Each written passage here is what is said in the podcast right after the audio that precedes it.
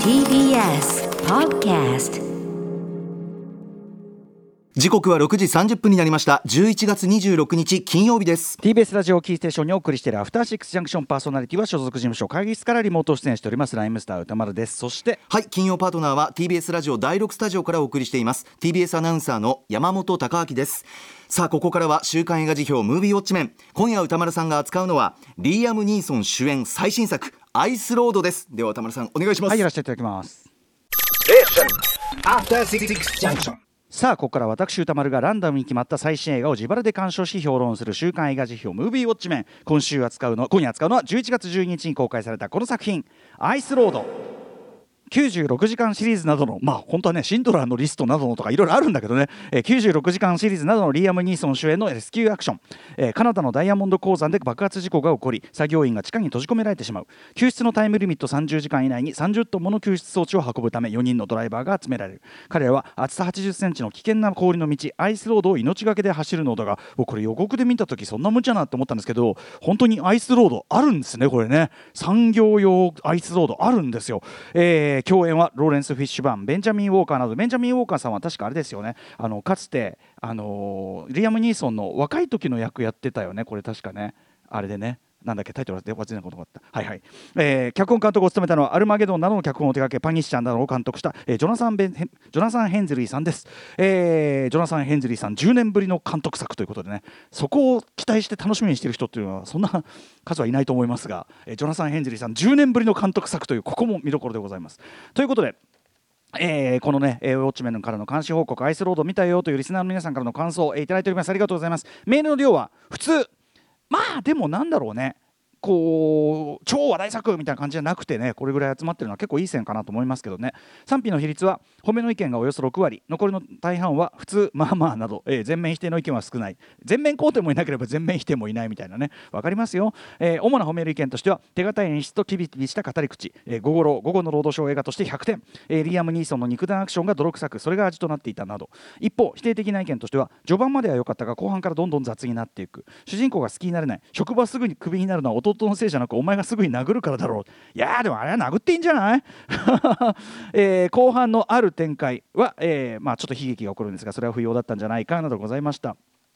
えー代表的なところをご紹介しましょう。ドスコイパイナッポーさん。初めてメールさせていただきます。ありがとうございます。ポスタービジュアルを見た時はよくある低予算映画だろうなと感じましたがリアム・ニーソンのスノーロワイヤルが大好きだったためほんの少しの期待を胸に劇場へ足を運びました。結果は見に来て大正解。よく練られた脚本に実写撮影にこだわった。初めて見る映像の連続。次から次へと降りかかってくる試練にあっという間の劇場体験でした。実際に現地での撮影にこだわったとインタビューで語られていましたが本作の最大最大の魅力は丁寧な人物描写だと思います。それもそのはず。ジョナサン・ヘンズリー監督はあのパニッシャーの脚本監督。パニッシャーはねまあ元はもちろんアメコミ映画ですけどパニッシャーは普遍的な復讐ものかと思いきやアンチヒーローの誕生を丁寧に描いた作品で個人的にはアイアンマンやダークナイトにも影響を与えているのではないかと思っています。復讐のために動くだけの主人公ではなく心の内に抱える問題や個々人のせ、えー性格を人々との関係性の中で見せていく手法がジョナサン・ヘンズリー節と言えるのではないでしょうか。さらに本作は個人的な恨みのために動くのではなく黒幕を除くほぼ全員が他人のためを思って極限の中で他者を助ける選択をします。その素晴らしい友愛の連鎖はローレンス・フィッシュバーンがトラックの下で口悪く叫ぶシーンから始まっているのです、えーハラハラドキドキの連続に胸を打たれる感動的なシーンそしてお約束してとして決めるところは決めるというお手本のように素晴らしくよくできた映画でしたとかね。あとねタイガーマスコさんも感想は一言「午後ロで会おう」っていうね、えー午後のロードショーで内容を知らずに放送してたら絶対に最後まで見てしまうくらい一気に引き込まれる面白い作品でしたというご意見。一方ダメだったという方もいらっしゃいます、えーツーランさん。賛否で言ったらまあまあといった感じです。そうだだいたいこんぐらいね。まあまあといった感じでした、えー鉱山事故が起こったためアイスロードやボロボロの橋をトラックで突破していこうという恐怖の報酬な設定、まあ、後ほど説明します、えーそれ一つでハラハラドキドキが保証されています。プラス主人公と弟のプロフェッショナルな仕事っぷりや圧力も熱くなれる設定で良かったです。ただ110分という上映時間の中事故が発生して会社の偉い人たちが救出作戦を練りトラックで輸送する人間を雇って主人公たちがその求人を見てその合間に洞窟に閉じ込められた作業員を描きいざ発進というところまでまったりしていて退屈ででした。いざ本筋のハラハラドキドキが始まってからも最初の氷の上が割れるのか割れないのかの緊張感もなぜか伝わってこずローレンス・フィッシュバーンのピンチもうっかりミスにしか見えずとかね、えーでいろいろあってですねちょっと途中のネタバレ防いで、えー省略しますけど、えーいろいろあってスノーモービルとトラックのチェイスや車の中での殴り合いとか見せ場ありますが全体に、えー敵にもっさりしたアクションシーンが続いて退屈でした。また合間に入る洞窟でのサバイバルとか会社の偉い人の悪巧みとかも正直打足に感じてしまって話が止まってしまう印象でした。もっとハラハラドキドキの緊張いっぱいのアクションが個人的には見たかったですというご意見。まあこれおっしゃることも非常によくわかるという感じですね。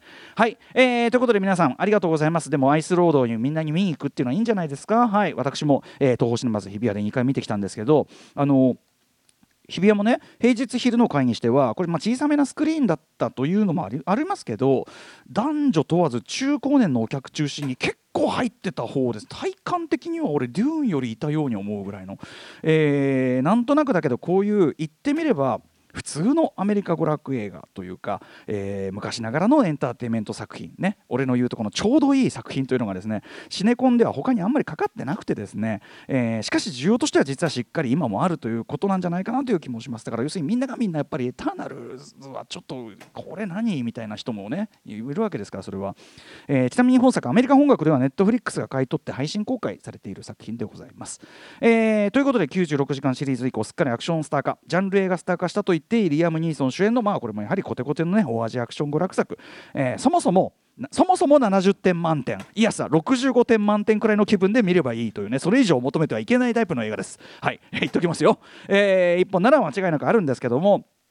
ただその96時間もそうですけどもともとはもちろん演技派として高い評価を得てきたその俳優としての圧倒的な実力格というようなものも確実に作品の中で、えー生きているのもまたリアム・ニーソン主演作であってですね。だから僕はやっぱどれもきっちり面白いと思うんですよねリアム・ニーソン主演作ね、えー特に本作「アイスロード」はどちらかといえばアクションスターとしての側面よりも、えー一見武骨だが繊細な内面を抱えてもいる。アイルランド系の労働者、えーあの今にも泣き出しそうなその常に愛を乞う表情というかね、えー繊細な内面を抱えてもいるアイルランド系労働者。いわばそのそういう感じ。そのなんていうかな。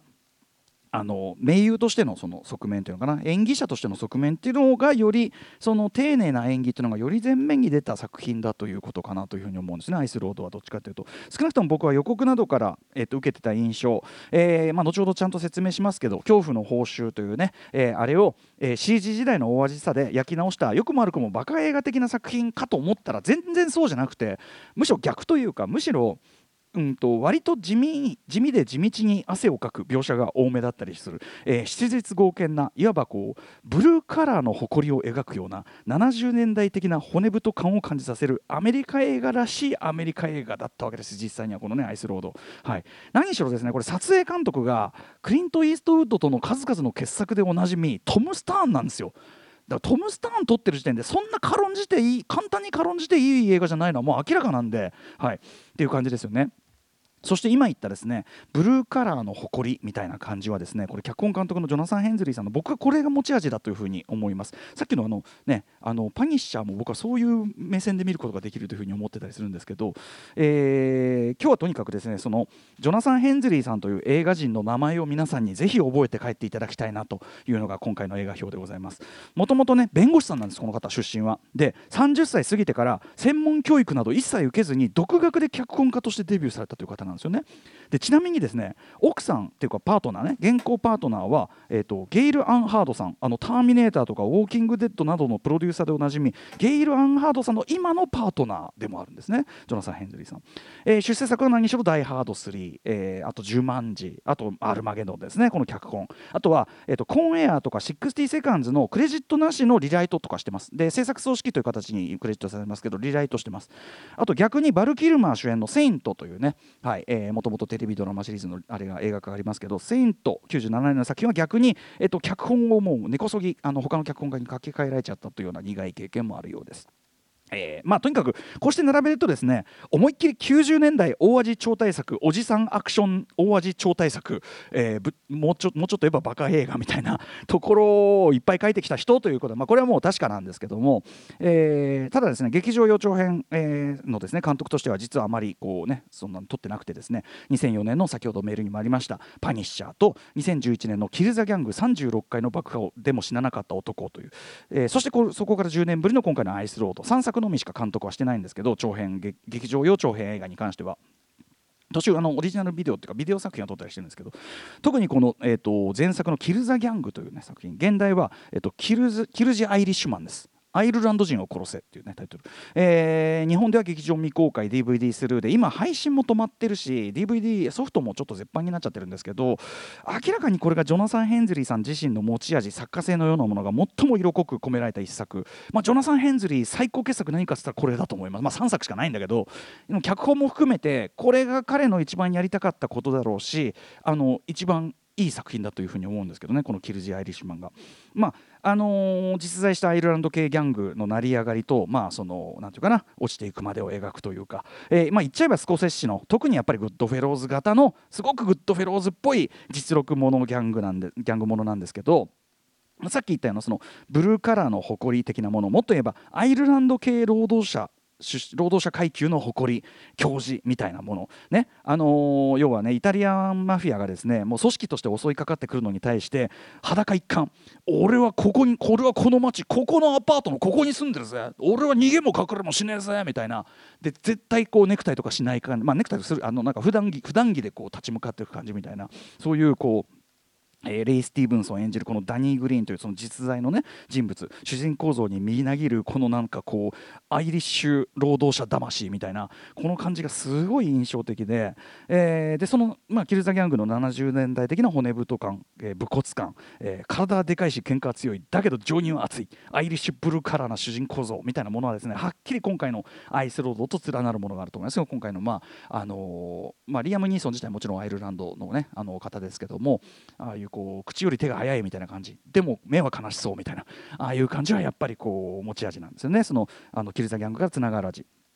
要は90年代にはブロックバスター超大作書き手としてすごく活躍したけども、えーとはいえでもさ例えば「アルマゲドン」だってあれやっぱりブルーカラーの誇りの話ですから。はいえーということでもあってそのジョンそういうジョナサン・ヘンズリーさんが、まあ、10年に一度くらいは、まあ、業界にも人脈結構あるしだから結構意外と豪華なとこ集められるし予算よりはいい結構豪華なとこ集められるしみたいな感じで10年に1回ぐらいは自分が本当に作りたい映画を自分で作ってみたりしよっかなみたいなそれれが前作の「キル・ザ・ギャング」そして今回の「アイス・ロード」なんじゃないかなというようなね思うんですねだから、あのーだいぶ連なってこう色が出てるというか監督作になると。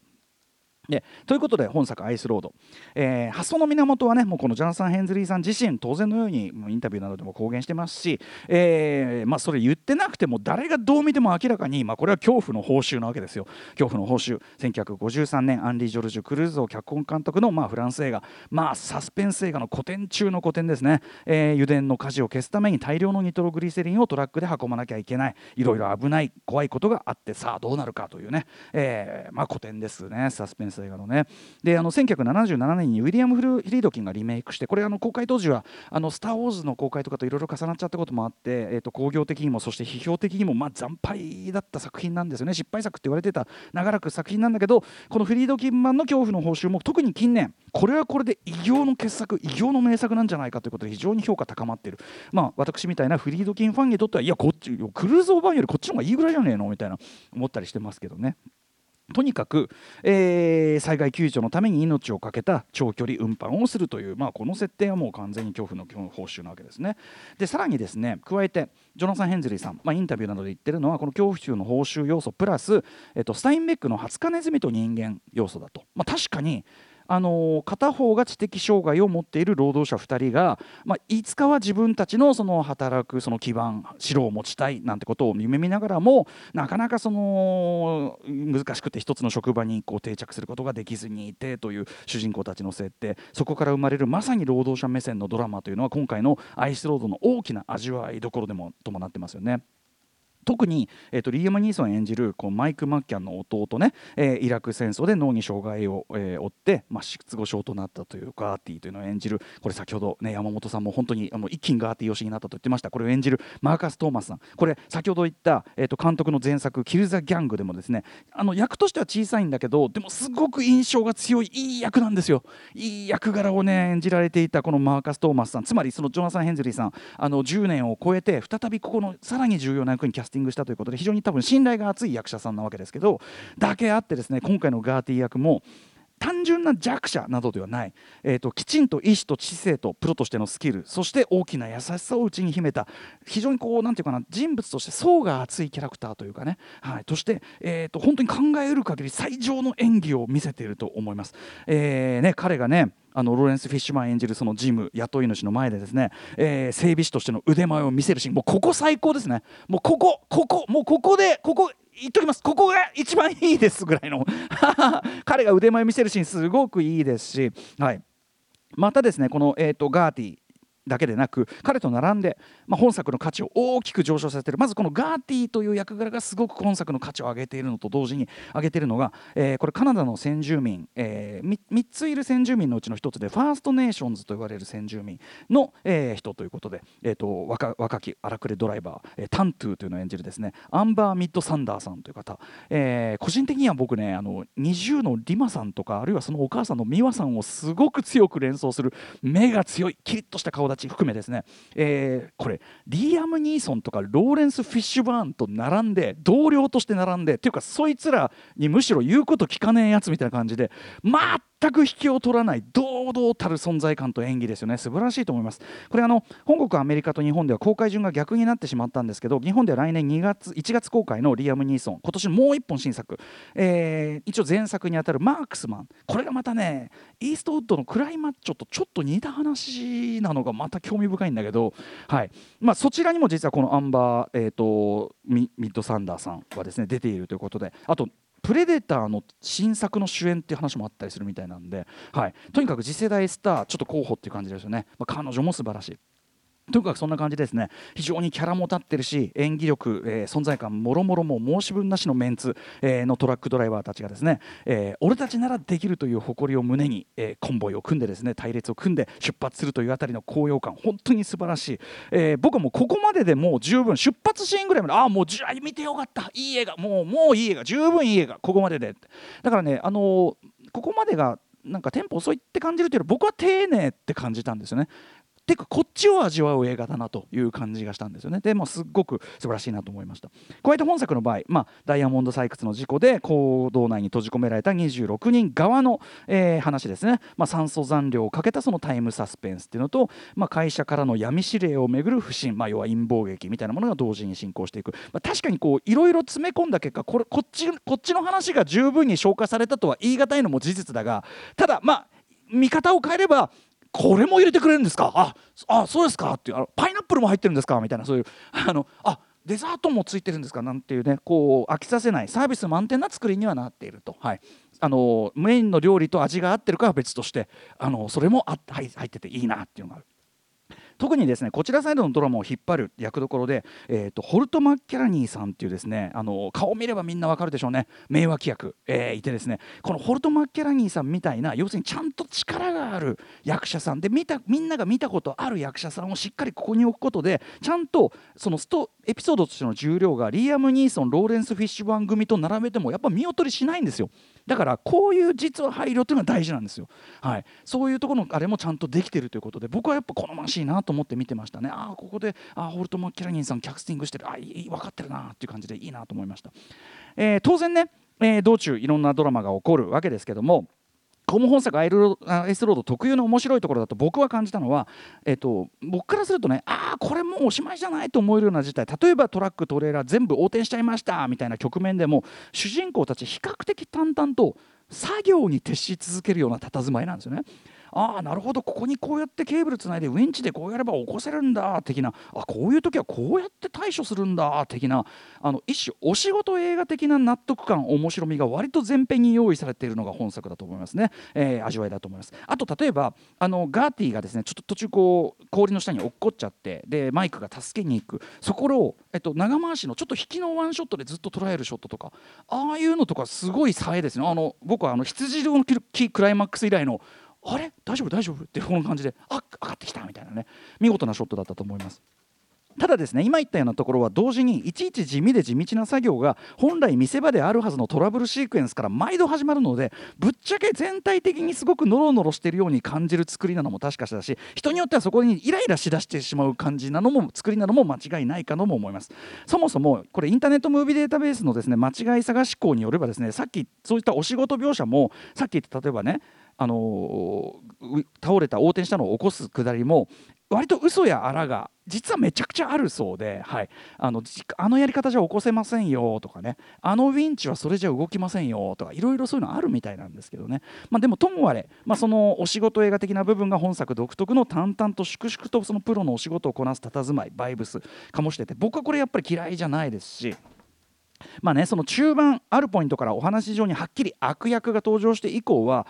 いろいろが数段階陳腐化していくのは確かに否めないですし例えばクライマックス。こうね対マン対決をするんですけどおじさん同士の突っ転ばし合いなんですよね。おじさん同士突っ転ばし合ってなんかこう絵面も間抜けだしこれ何争ってんだっけみたいなのがちょっとピントがずれていく一方なのもね事実ですしぶっちゃけジョナサン・ヘンズリーさんアクションを取る見せるのに腕があるタイプの監督では全くないです。はい。えー、加えてですねそこはまあ僕はあんまりいちいち気にすることじゃないと思うけどまあやっぱり CG のクオリティは全編驚くべき低さだと思いますそれはね、えー、なのでそういうポイントで限定本的に評価が下がっていくという人がいるのももちろん無理からのことだと思います。ただですね、まあ、先ほど言ったような人物造形の味わい深さお仕事映画としての佇まい、えー、それがストレートな人命救助につながっていくカタルシス僕は絶対くれ嫌いになれないしあと軽んじる気には絶対になれない、えー、決してベタベタしない。しかししっかり深い要因を残すこの幕引きのスマートさっていうのも僕は本当に素晴らしいと思います。特に、えー、序盤前半でかなり得点を打ち出しているのでトータルで